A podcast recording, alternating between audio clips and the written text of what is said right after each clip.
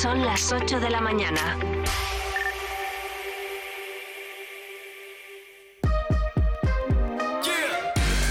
Vive Burgos con María Cristóbal.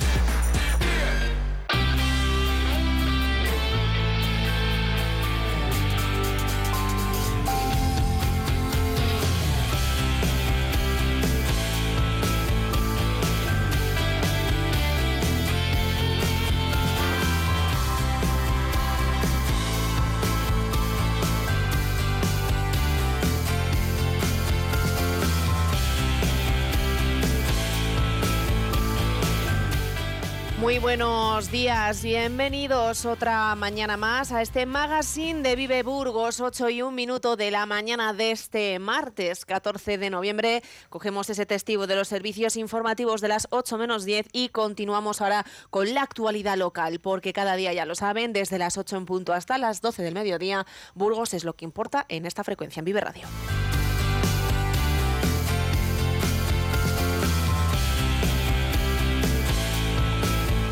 ¿Se acuerdan de que ayer les hablamos de la venta del consorcio para esa gestión de la variante ferroviaria de Burgos por valor de 6,2 millones de euros? Ese nuevo edificio que estará ubicado frente a la antigua estación de trenes. ¿Se acuerdan también de que les contamos que prevén cerrar al tráfico la calle Santander desde este próximo verano del año 2024? Bueno, pues estos van a ser nuestros temas de portada porque hoy viene a Burgos, a Vive Burgos, el consejero delegado del consorcio y también concejal de urbanismo, Juan Manuel Manso, para responder a todas las dudas que puedan tener. Y precisamente, si tienen alguna duda que quieran mandarle, ya lo saben que a través del teléfono 618-581-941 pueden hacerlo. Les leemos.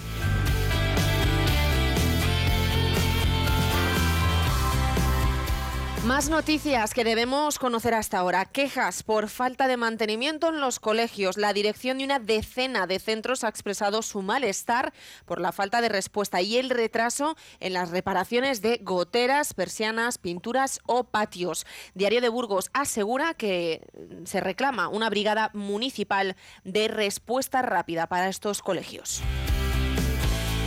que por cierto también publican que la tasa de basura subirá. Ya habíamos hablado de la de aguas, confirmada hasta esa subida de aguas, ahora es la de basuras. La alcaldesa de Burgos, Cristina la ve inevitable el incremento del recibo y lo achaca a la herencia del anterior equipo de gobierno municipal.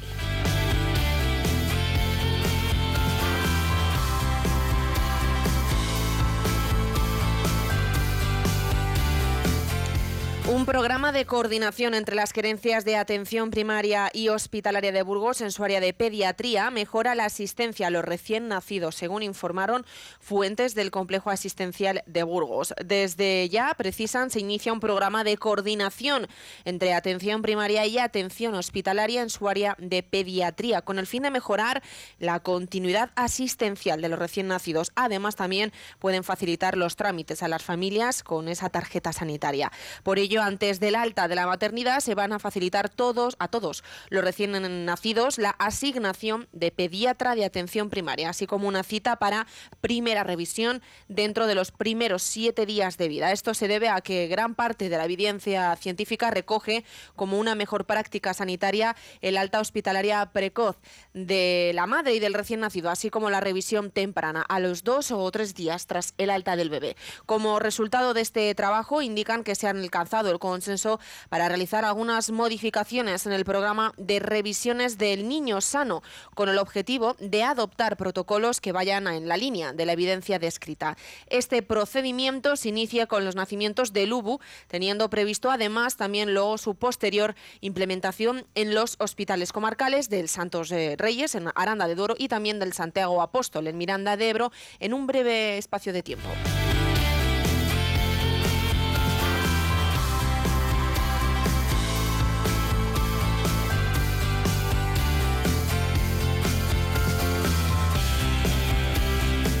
Polo Positivo, la primera aceleradora de proyectos y pymes industriales en España eh, y el Ayuntamiento de Burgos, segundo municipio español por suelo industrial por habitante y tercero por población activa industrial, presentan hoy en Madrid el contexto y detalle de la jornada Mujer e Industria. Su objetivo es poner en valor el papel decisorio de las mujeres directivas en la industria, tanto desde el ámbito de dirección general como de dirección de áreas tecnológicas e innovadoras. Eh, Rafael Barbero, director general de la Fundación Caja de Burgos y dirección técnica del Polo Positivo. Y también Cristina la alcaldesa, acompañados por mujeres directivas de empresas industriales que participan en esta jornada van a presentar una radiografía de la situación de la mujer directiva con foco en la industria española en la ciudad y provincia de Burgos.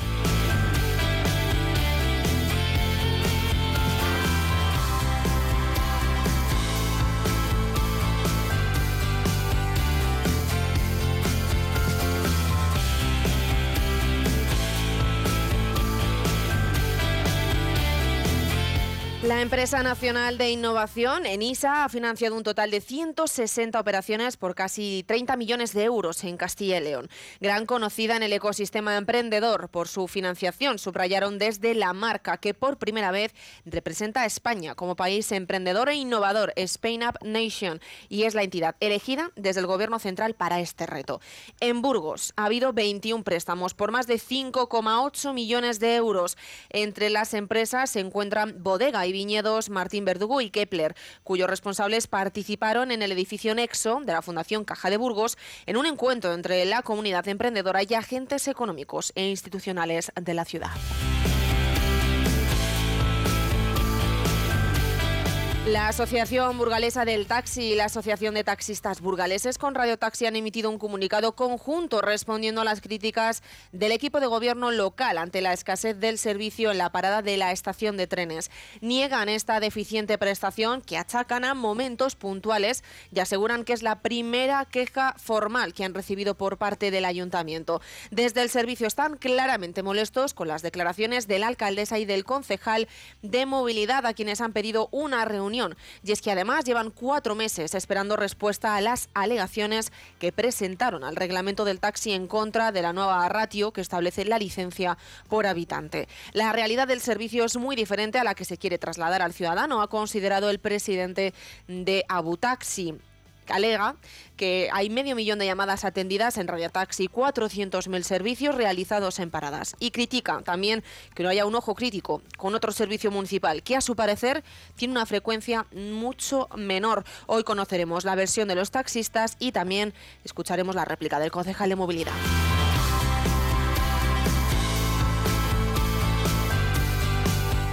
El Pleno Extraordinario de la Diputación Provincial de Burgos ha aprobado de forma inicial el presupuesto general para 2024. Asciende a casi 159 millones de euros, un 9,15% más que este año. A esta cifra hay que sumar los 5,8 millones para Sodebur y los 4,6 para el Instituto del Deporte y la Juventud, el IDJ, como organismos autónomos de la institución, pero que también eh, tienen su desarrollo en los presupuestos de la Diputación. Las cuentas para el próximo ejercicio fueron aprobadas con 15 votos de los diputados provinciales del Partido Popular y los dos de Vox, mientras tuvieron el voto negativo de los nueve restantes, ocho diputados del PSOE y uno de Sentir Aranda. Haremos un repaso de la jornada plenaria en los últimos minutos aquí en Vive.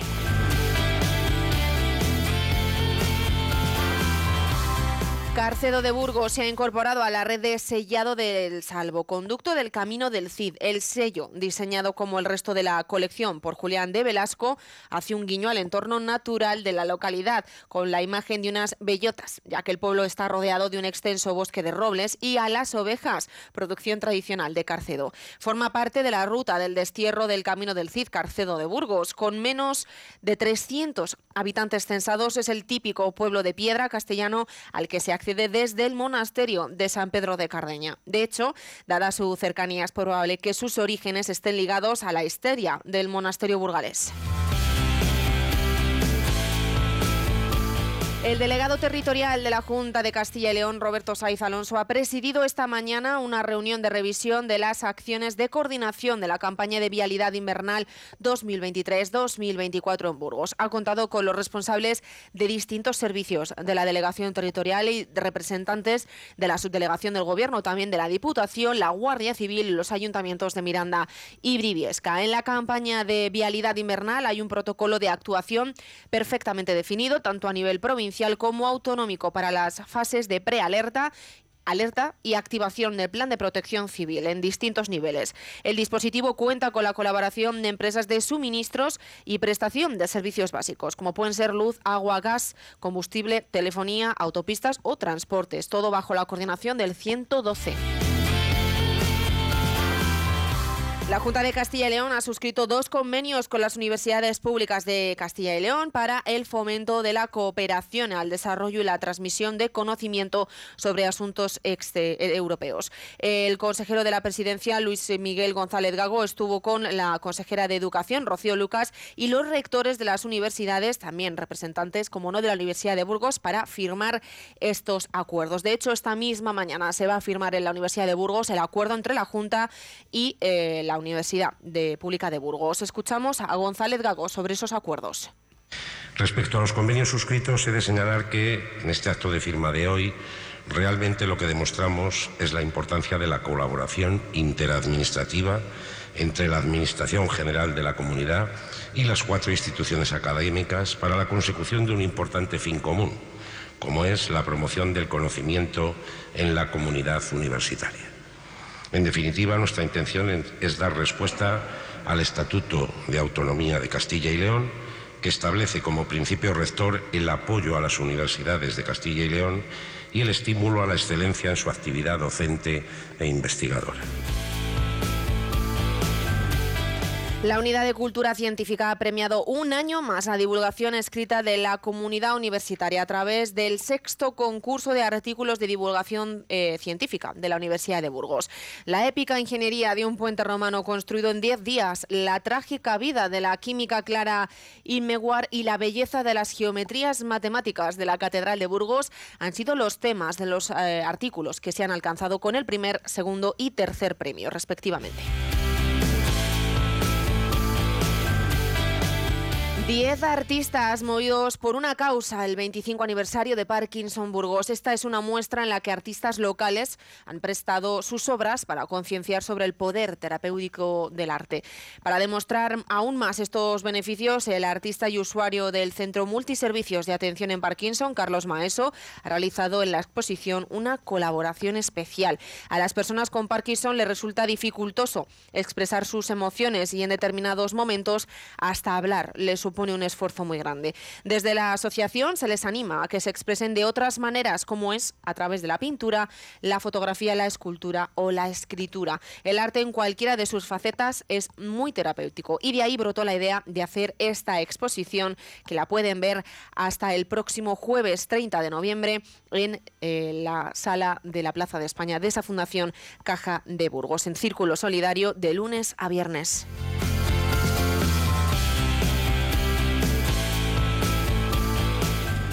Y una burgalesa ha resultado ganadora del concurso de dibujo del Servicio Aéreo de la Guardia Civil. Ángela, de 10 años, ha recibido el premio como ganadora de este certamen. En el encuentro que se desarrolló en Tordomar, tuvo la eh, oportunidad de hacer ese bautismo de vuelo en una aeronave del Servicio de la Guardia Civil en Nagoncillo, en La Rioja. El concurso se convocó el pasado curso escolar en la modalidad de dibujo y fotografía y eh, Ángela fue la ganadora. Esta noche se celebra la gala Síndrome de Down y Eneca Moreno va a hablar con Susana Arias, gerente de la asociación a partir de las 10 aquí en Vive Radio. Hoy la Agencia Estatal de Meteorología indica en Burgos cielos nubosos o cubiertos, no se descartan precipitaciones, las temperaturas en ligero descenso, máximas de 16 en Burgos, 17 en Aranda, 20 en Miranda.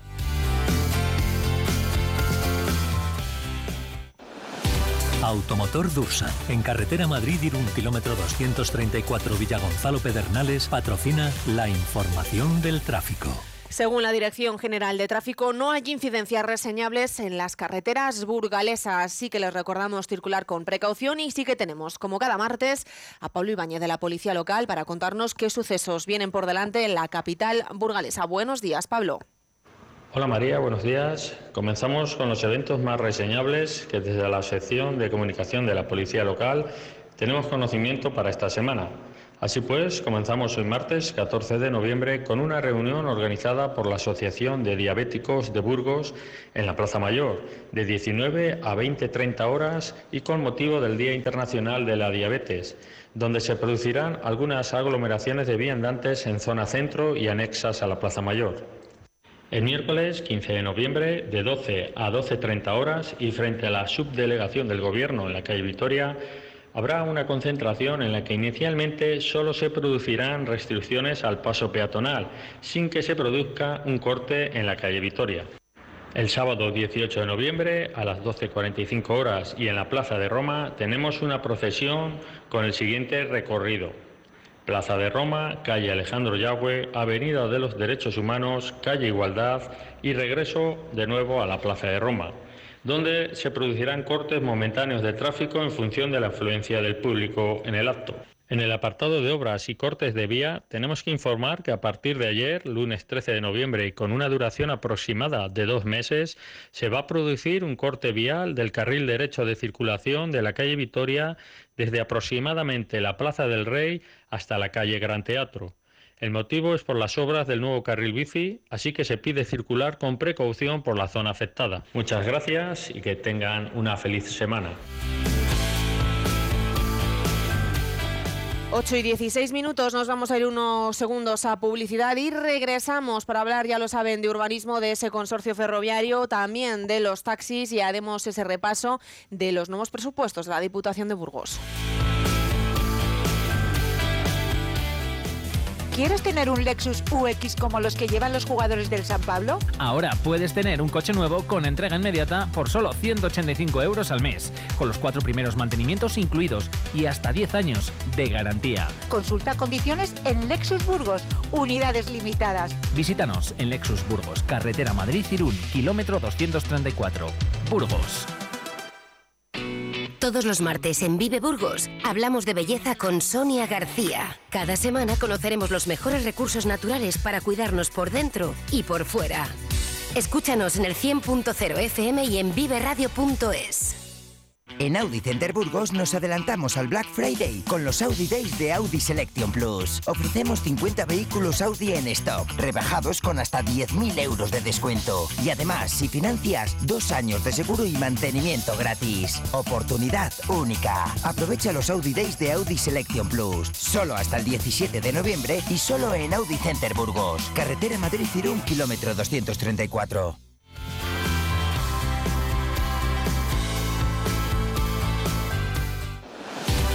Bricocentro, en carretera Madrid-Irún, Monte de la Abadesa y calle Vitoria 258, patrocina la portada del día.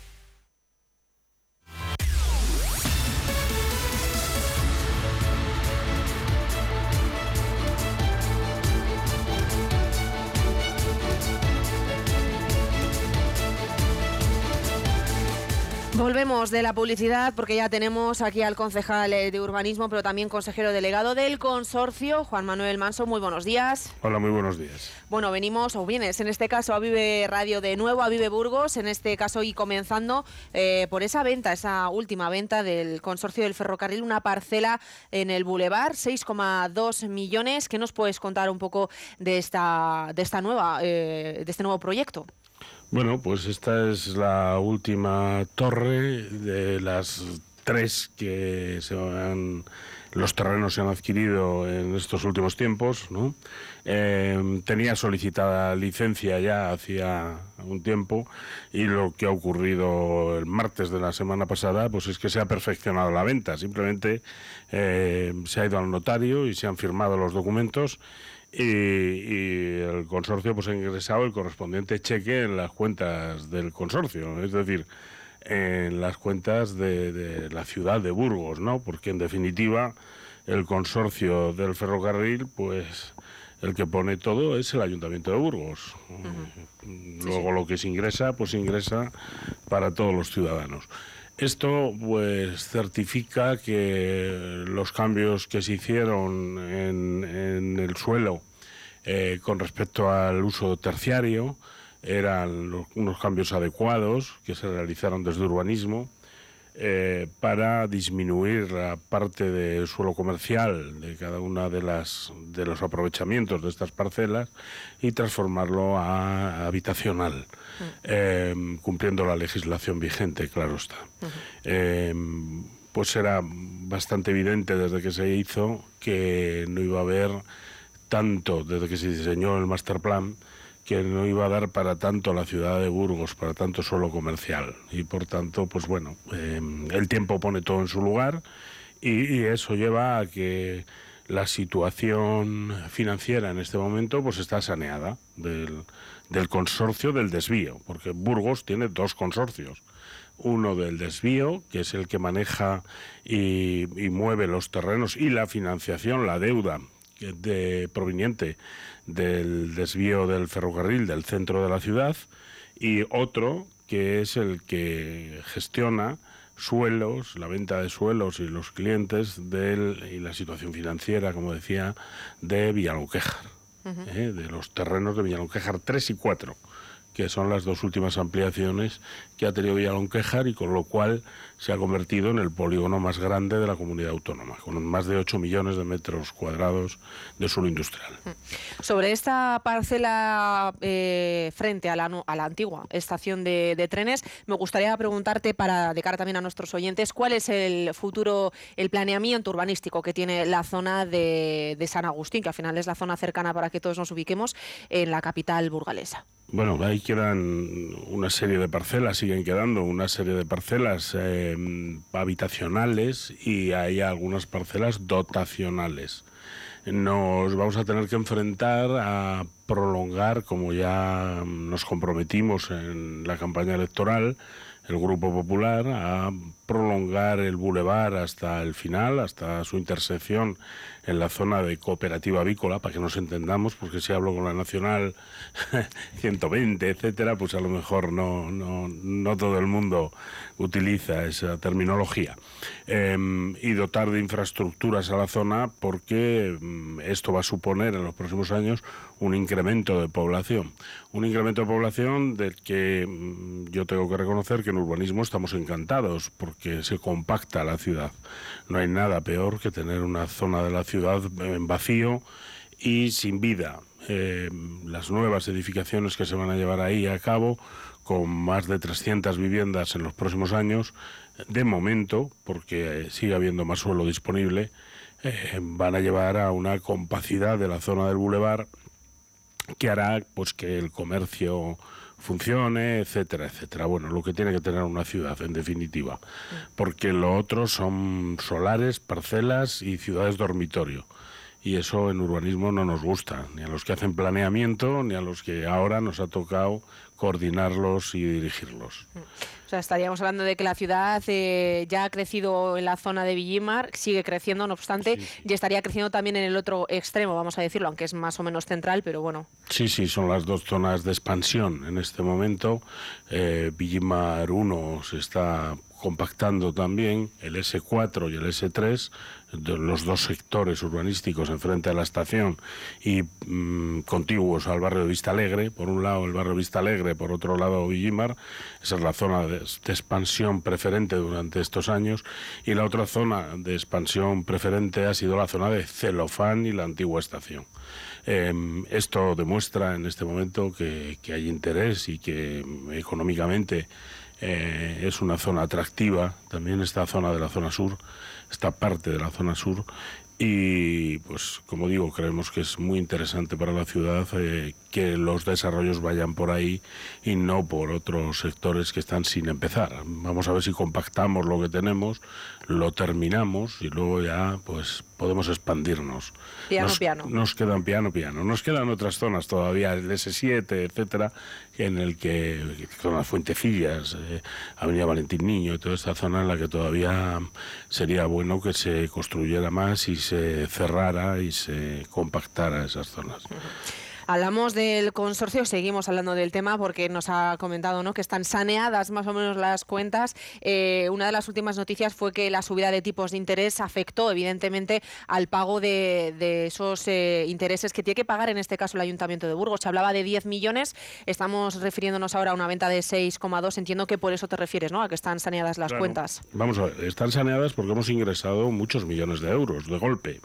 Eh, pero mm, el consorcio los consorcios de saneados nada. Hay unas deudas de, eh, concretamente, el consorcio del desvío ferroviario tiene en este momento una deuda viva, después de, las amortizaciones, etcétera, de este año, de casi 123 millones de euros. ¿eh?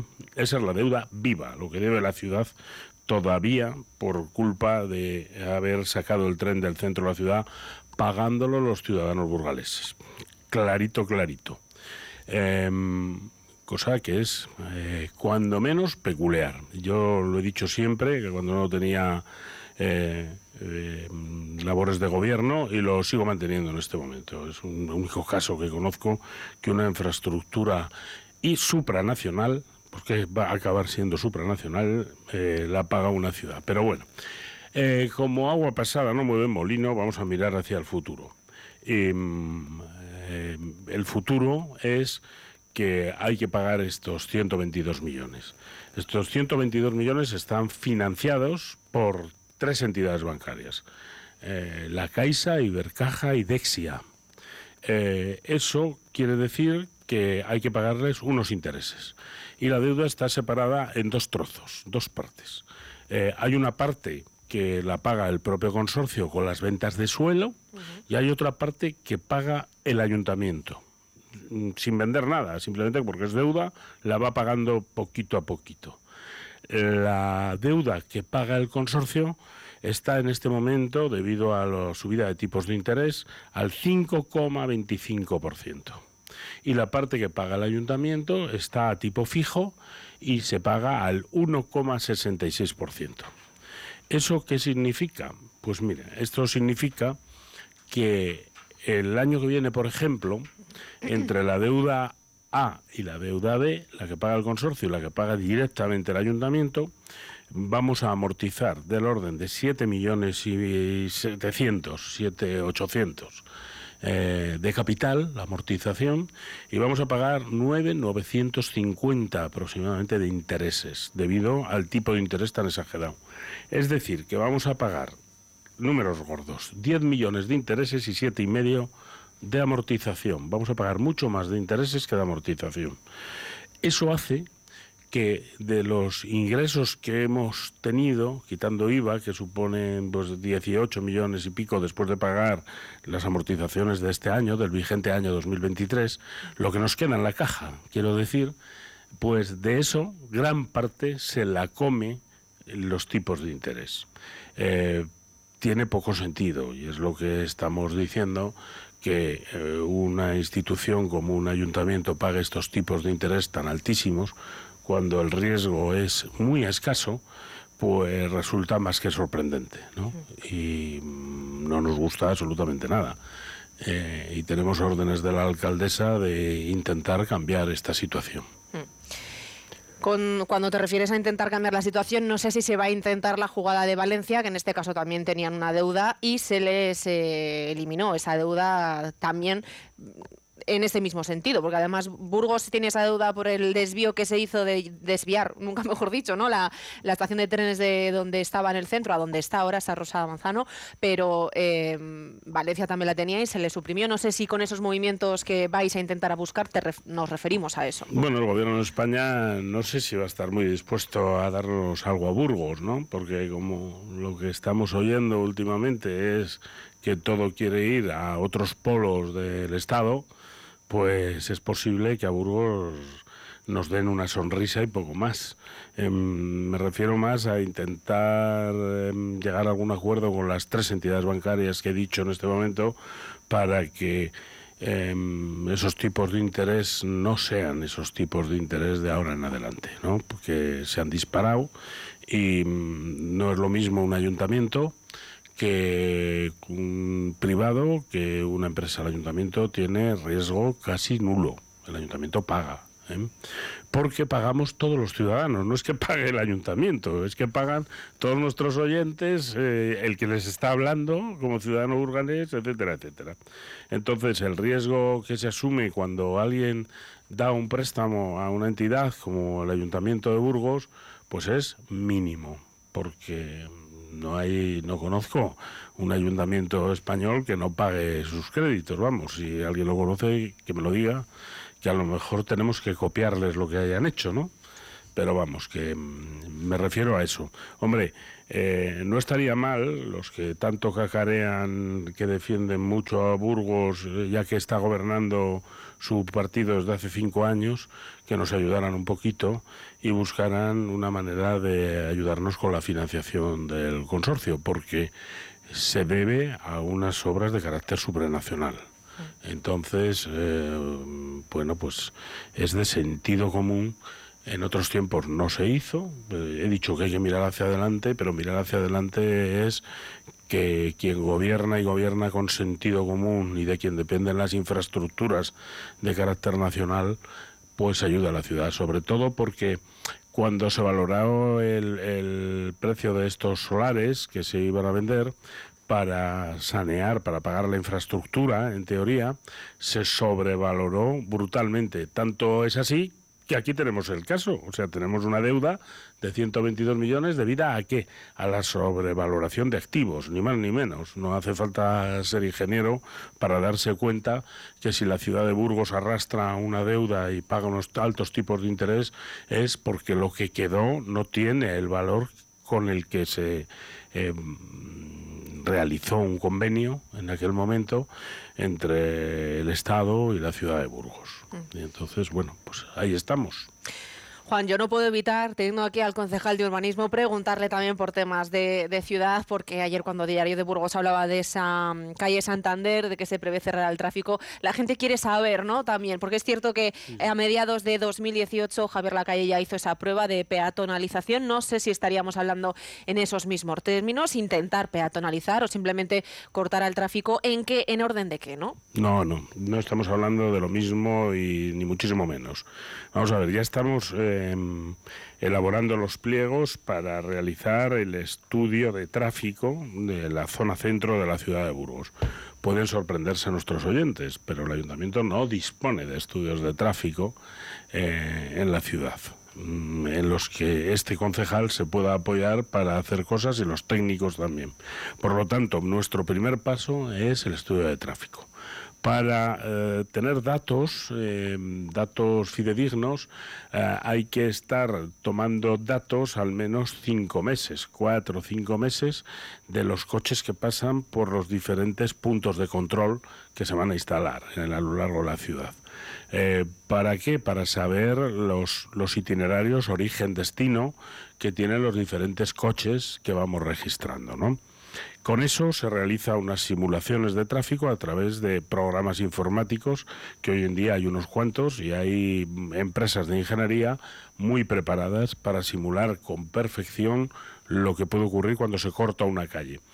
Mira, mm, ayer hablaba con un alcalde, hablábamos, el equipo de gobierno con un alcalde de otra ciudad, y nos contaba que ellos tienen eh, un servicio que actualiza datos de tráfico diariamente y que tienen la capacidad de simular qué es lo que pasa en el resto de la ciudad cuando por una obra o por un incidente se corta una calle. A mí, claro, se me ponían los ojos como chiviritas, ¿no? Si en urbanismo tuviéramos eso y en tráfico, mi compañero José Antonio, el concejal que lleva tráfico y movilidad, pues daríamos aplausos con las orejas. Eso no lo tenemos en Burgos, eso cuesta un dinero y son cosas que hay que acabar teniendo en las ciudades.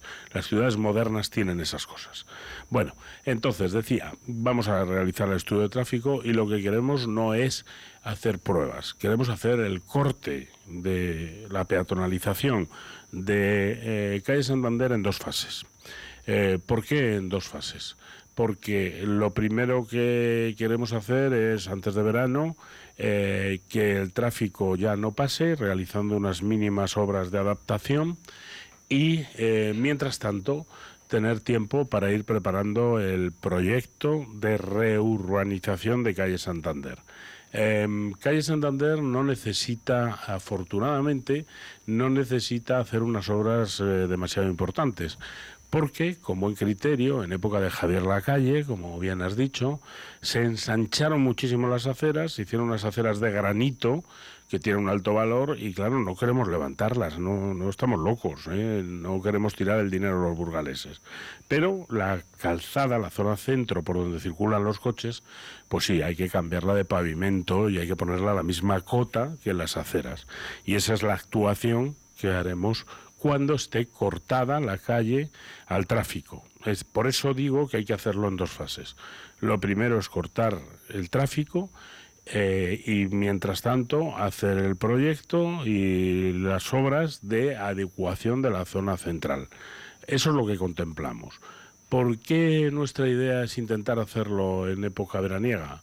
Pues muy sencillo, porque hay mucho menos tráfico, afecta mucha menos gente, a las 8 de la mañana nadie tiene que ir al colegio a llevar a los niños, em, los nervios son diferentes en verano que en invierno, porque hay mucha gente de vacaciones, y por tanto es un buen momento para que todos nosotros aprendamos itinerarios alternativos cuando se hace una cosa de este estilo.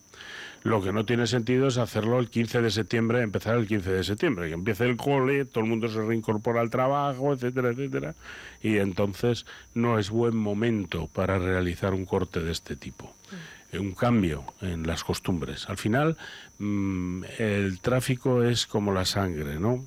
Cuando um, una vena se corta, pues el tráfico, la sangre funciona por venas periféricas. Lo mismo ocurre con el tráfico. Cuando una calle se corta, el fluido del tráfico se reacomoda.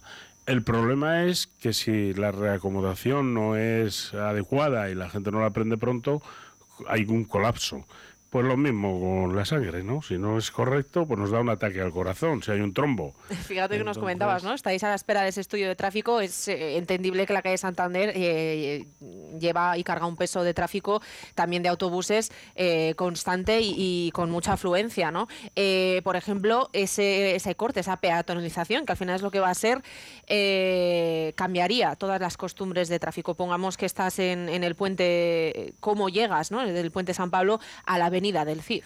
Pues muy sencillo. La idea nuestra, a no ser que nos diga lo contrario el estudio de tráfico, es subir por la avenida Larlanzón, girar hacia la calle San Lesmes por dos calles que en este momento tienen tráfico a la contra, que son la calle Gran Teatro, precisamente, se llama Conde Jordana, perdón, la calle Conde Jordana y la mm, propia calle San Lesmes, cambiadas de sentido, y llegar a la Plaza de España y de ahí pasar por debajo de los Feigón y subir hacia la Avenida Cid o hacia Reyes Católicos o hacia Avenida La Paz una vez que se ha pasado la calle San Lesmes. Requiere el cambio de sentido de dos calles, nada más.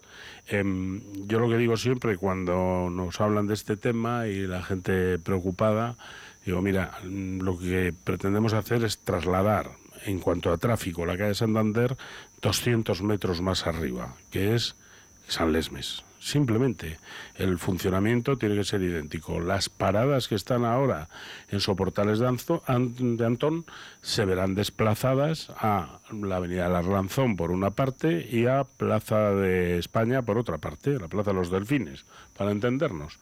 Y pues eso es una cuestión de aprendizaje también. La gente nos hemos acostumbrado a ir a soportales de Antón porque allí está una parada, pero si nos dicen que esa parada está delante del teatro principal, por ejemplo, pues cogeremos allí el autobús y ya está. Y el autobús dará la vuelta alrededor de la estatua del Cid, subirá por Avenida Arlanzón hasta llegar a donde llega en este momento.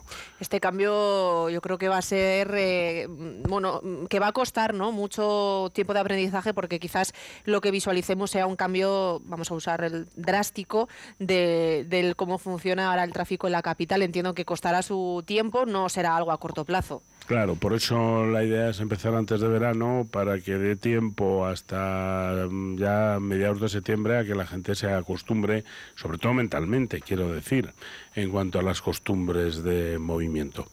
En Burgos, como en todas las ciudades, cuando se han acometido obras de este tipo, em, todo el mundo al principio ha dicho, ay, qué difícil, qué problemático, qué tal. Bueno, pues ni tan problemático.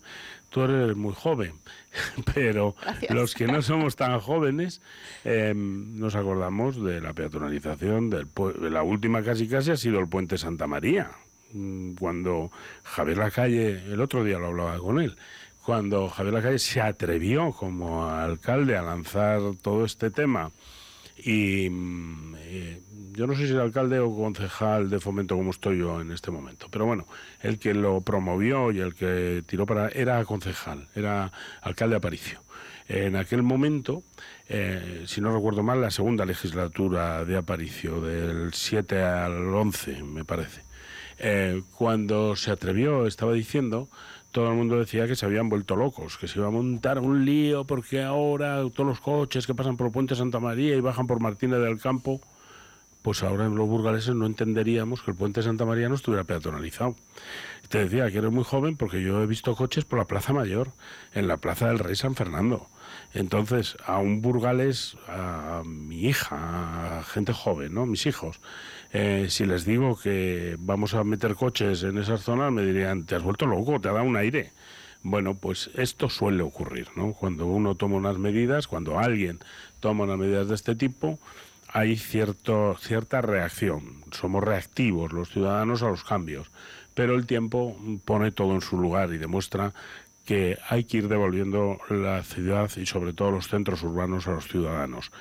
Este criterio que estoy diciendo para el centro vale para otra zona menos histórica, pero con los mismos problemas, que se llama Gamonal, ¿eh? Que siempre nos olvidamos. Y cuando hablamos de devolver la ciudad a los ciudadanos, hablamos del centro histórico, pero raramente hablamos de Gamonal. Y en Gamonal hay que seguir avanzando, devolviendo Gamonal a los ciudadanos de Burgos, que tenemos derecho los de la zona sur, los del centro, los de Gamonal, a disfrutar de nuestra ciudad y empezar a cambiar también la mentalidad generalizada de dar preferencia al coche en los centros urbanos. Dios me libre de querer quitar los coches. Burgos tiene una gran industria asociada a la automoción, afortunadamente. Eso hace que nuestros ciudadanos vivan muy bien. Luego este equipo de gobierno que tenga claro quien nos oye que jamás hará nada contra la automoción ni contra los coches. Pero sí tenemos que intentar entre todos ordenarnos, ordenarnos. Pues eh, Juan Manuel Manso, concejal de urbanismo, nos ha explicado este nuevo proyecto que además responde también a una promesa electoral del Partido Popular. Gracias por venir a Vive Burgos esta mañana. Muchas gracias a vosotros. Nos damos en la publicidad y regresamos porque hemos hablado de la estación de tres de ese consorcio. Vamos a hablar también de los servicios de taxi que hay ahí.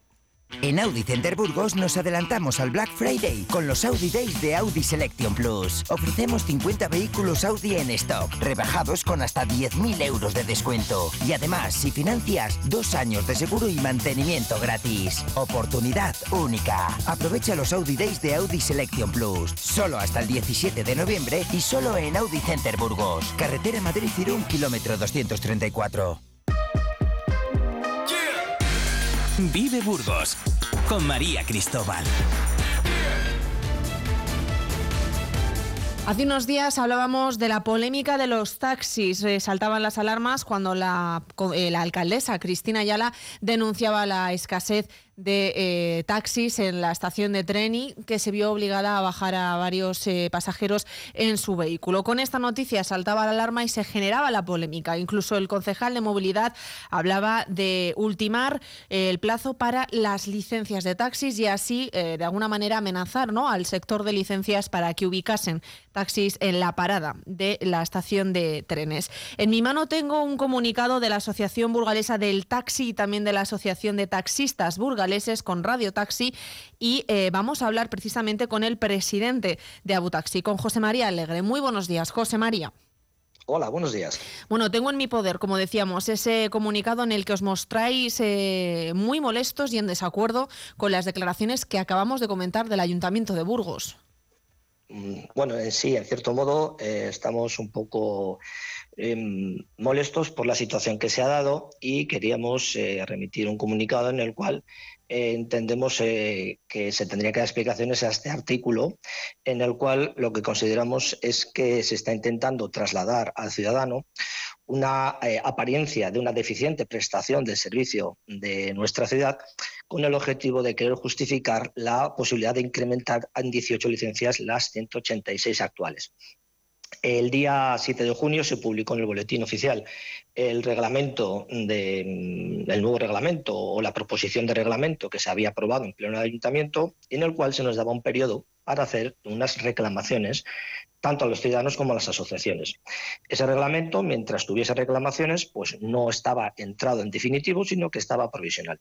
Nosotros en la última reunión con el concejal le dijimos que estamos esperando esas eh, respuestas a esas reclamaciones y hasta el momento pues eh, no tenemos esas contestaciones. Por lo tanto, entendemos que esa intencionalidad de sacar licencias nuevas al ser el reglamento provisional, de momento no se puede hacer, legalmente no se puede hacer.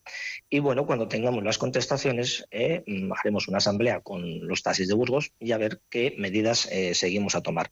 También mm, queremos informar a la ciudadanía de que tanto las asociaciones del taxi, por lo menos a Butasi, la que represento y soy presidente, en el año en curso que estamos, hemos recibido oficialmente por parte del ayuntamiento dos quejas y ninguna de ellas era referente a la escasez de vehículos en la estación del tren cuando llega el AVE. También tenemos que demostrar y queremos demostrar que el servicio de taxi en Burgos, telefónicamente en lo que se llama el radio taxi, estamos ofreciendo más de medio millón de llamadas telefónicamente. Y también tenemos las respuestas a aquellas paradas que están cubiertas con más de 400.000 servicios cogidos en nuestras paradas. Nosotros lo que queremos y lamentamos en este momento es que se, se aproveche esa oportunidad para decir que no hay taxis cuando realmente son casos que pueden ser puntuales, como por ejemplo estaciones, congresos, nocheviejas, en el cual eh, no podemos dar, abastecer eh, esa cantidad de gente que sale de la estación cuando no tenemos una provisión de ellas. Nosotros lo que estamos reclamando ahora mismo es que si el taxi conoce los horarios de, trenes que suelen llegar a la ciudad, creo que el servicio municipal, creemos que el servicio municipal también debe saber cuáles son los horarios y si llama la atención a un sector, también podría llamarse la atención a otros sectores dentro del Servicio Municipal de Transportes Públicos.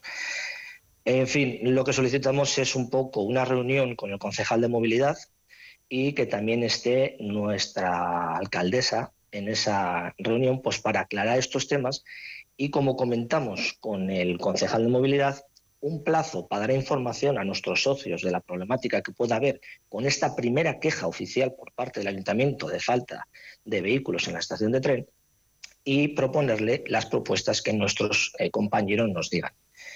También, y como colofón y como última nota, debo recordar que el tren sale a las seis y media de la mañana todos los días y que hay taxis, en los cuales me incluyo, que a las seis de la mañana estamos continuamente llevando a personas a la estación del tren.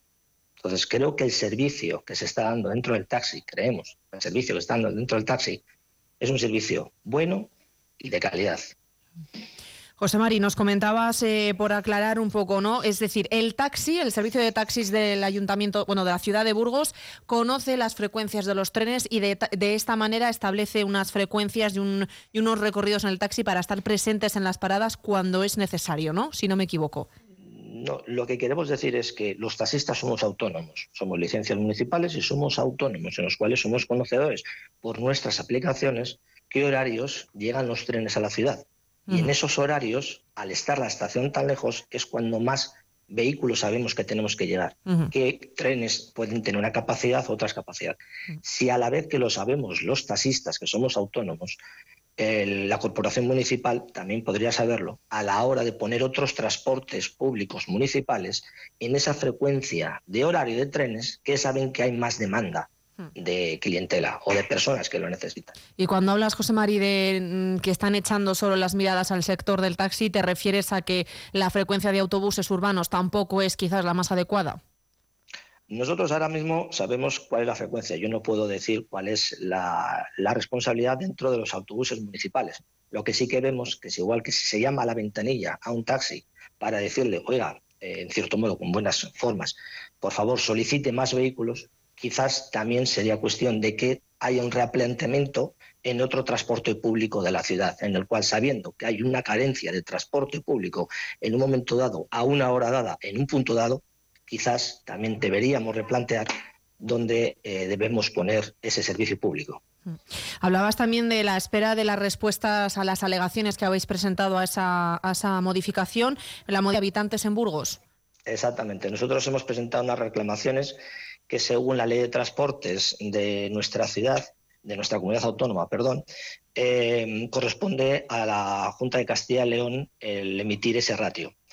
Esas reclamaciones las hemos presentado el 20 de julio de este año en tiempo y forma que nos establecía la publicación del Boletín Oficial de la Provincia, el número 107 del 7 de junio.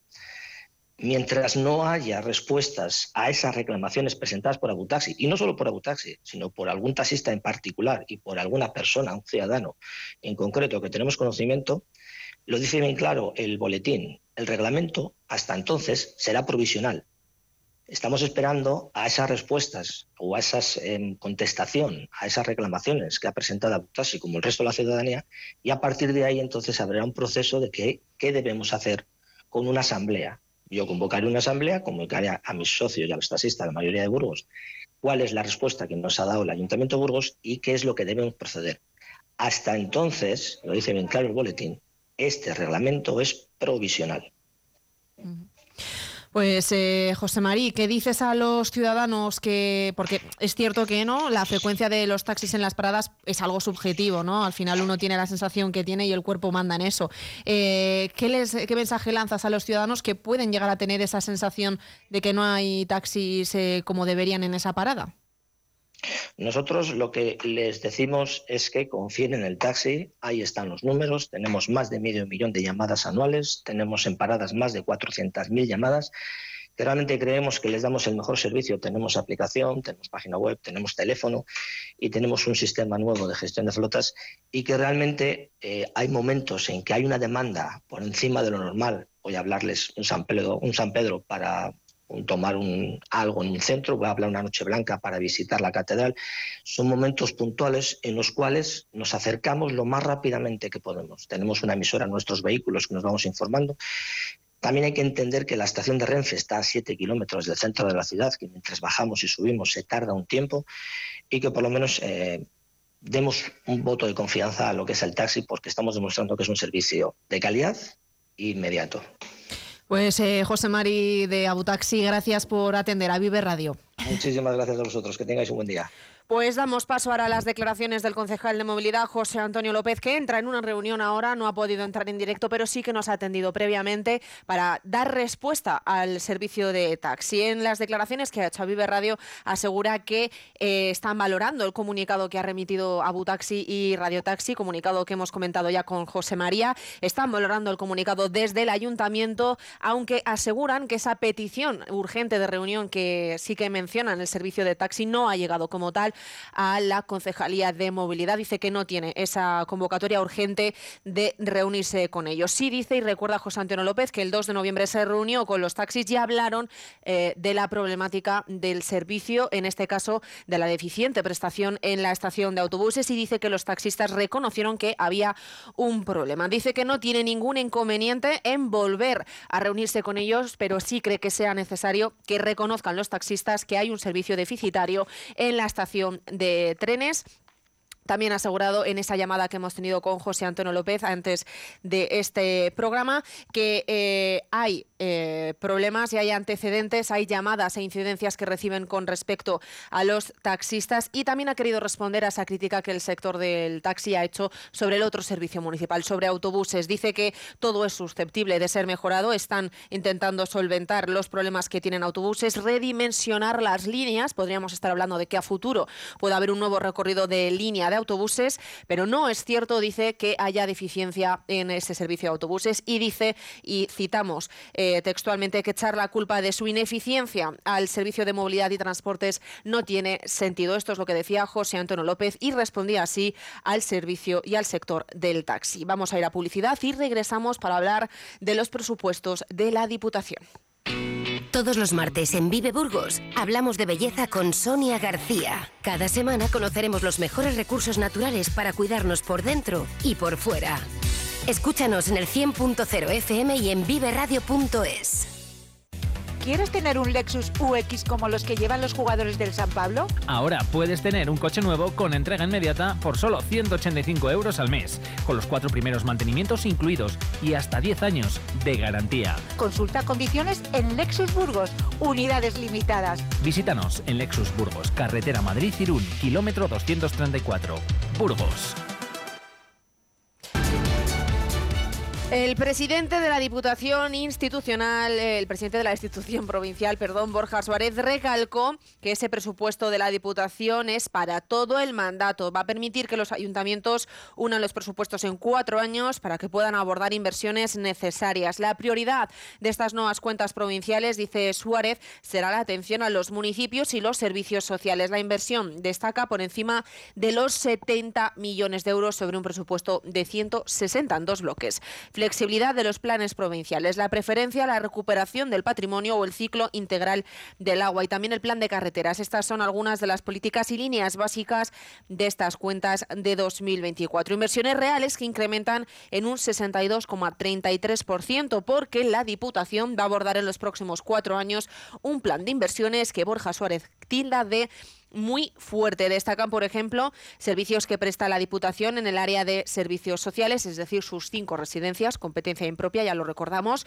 ayuda a domicilio, asistencia con una partida de 40 millones de euros. El segundo bloque donde más se invierte es planes provinciales, uno de los servicios que más eh, afecta a los ayuntamientos y es que de ellos dependen las probables inversiones que puedan hacer en este sentido. Borja Suárez hablaba de esos planes provinciales y asegura además que todo este eh, presupuesto que ha crecido cerca de un 9% es posible porque la herencia es buena y porque la salud económica de la Diputación de Burgos, algo que ya se ha puesto de manifiesto en más de una ocasión, es buena. Porque la realidad económica de la Diputación Provincial es buena, es muy buena. Es una deuda muy baja que permite incrementarla para los próximos cuatro años sin que cuando pasen los cuatro años sea ni mucho menos escandalosa el nivel de deuda. ¿no? Por lo tanto, también anunciar que es propósito de la Diputación Provincial abordar todas estas estrategias también aumentando la deuda, que hoy es muy pequeñita, a, los próximos cuatro años. Eso ya nos da un escenario que, eh, en el que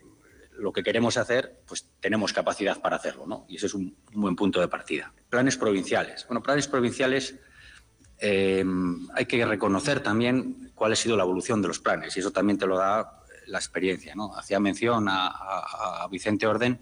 cuando Vicente Orden gobernaba esta institución no había un plan, había tres planes provinciales, porque había un plan que financiaba directamente el Gobierno de España, que suprimió y nunca recuperado, y había un plan en el que participaba también la Junta de Castellón, que suprimió y que nunca ha recuperado, dejando solo a ese mandato que tienen las diputaciones provinciales el establecer eh, un plan provincial exclusivamente con recursos propios, que es donde estamos. Bueno, la evolución de esos planes eh, conservó las cantidades que, tenía tradicionalmente hasta la crisis del 2008. Hay una crisis, unas necesidades de financiación de la Diputación que no puede cubrir y se reducen los planes provinciales. Lo que se ha hecho después de superar la crisis de 2008 hasta ahora es incrementar los planes provinciales de forma incondicionada a la elección de los ayuntamientos, de tal forma que desde el último periodo, hace cuatro años, hasta hoy, se incrementan más de un 40%. Planes provinciales que, por cierto, de nuevo en esta convocatoria tienen un planteamiento de 60-40, es decir, la Diputación de Burgos eh, dará esa, ese adelanto a la inversión de los ayuntamientos de la provincia burgalesa en un 60%. El ayuntamiento deberá abonar ese restante, ese 40% restante, y una vez que esté justificada la obra y el, el gasto de esa obra, en este caso de cada ayuntamiento, la Diputación pasará a pagar ese 40% restante. Una de las enmiendas a estos eh, presupuestos era del Partido Socialista y se refería a eh, ese planteamiento del 60-40 de planes provinciales. Hablaban de un 80-20, es decir, en la Diputación adelante un 80% de ese presupuesto para los ayuntamientos y justifique y pague después de justificar ese restante 20% que facilitaría la labor a los ayuntamientos. No se aceptó esta enmienda, así que finalmente Partido Socialista votó en contra y hacía precisamente referencia a esta problemática la mm, portavoz del Grupo mm, Provincial Socialista en la Diputación, Nuria Barrio. Muchos ayuntamientos viven exclusivamente, fundamentalmente, de esta convocatoria para poder hacer actuaciones en sus municipios y que entendemos que es necesario el haber mantenido las cantidades destinadas. Teníamos 17,7 millones de euros en el año 2023, ahora va a haber 12,9 millones de euros en el año 2024 para planes provinciales. Esa reducción va a hacer que muchos ayuntamientos no puedan acometer las actuaciones que tenían previstas. Y el hacer líneas desmembradas lo cual está bien, pero si no se quitara el presupuesto de planes provinciales, porque al final lo que estamos haciendo es condicionar la financiación, porque yo con planes provinciales podía tener una cantidad que podía destinar a lo que realmente mi municipio necesita y de esta manera, si yo, por ejemplo, ya tengo em, arreglado mi camino, pues no voy a concurrir a esa convocatoria y dinero de menos que voy a recibir en planes provinciales. Entonces, eh, hacemos la crítica, la crítica y, y, pedimos la reflexión al equipo de gobierno para que. También votó en contra de estos presupuestos la diputada provincial de Sentir Aranda, Belén Esteban. Los presupuestos, lo decíamos en los titulares, fueron votados a favor por el equipo de gobierno, Partido Popular, que tiene mayoría absoluta, y también por los dos diputados provinciales de Vox. 9 en punto de esta mañana me despido ya de nuestros oyentes, pero yo les voy a dejar en buenas manos. A partir de las 9 ya lo saben siempre Carlos Cuesta. A partir luego de las 10 en punto tendremos a Eneca Moreno y hasta las 12 del mediodía. Les recuerdo que también para seguir informados tenemos nuestros servicios informativos 2 en punto y 3 en punto. Y nuestra página web viveradio.es. También ahí tienen todos nuestros servicios y programas de información local. Gracias. Doy el testigo a Carlos Cuesta.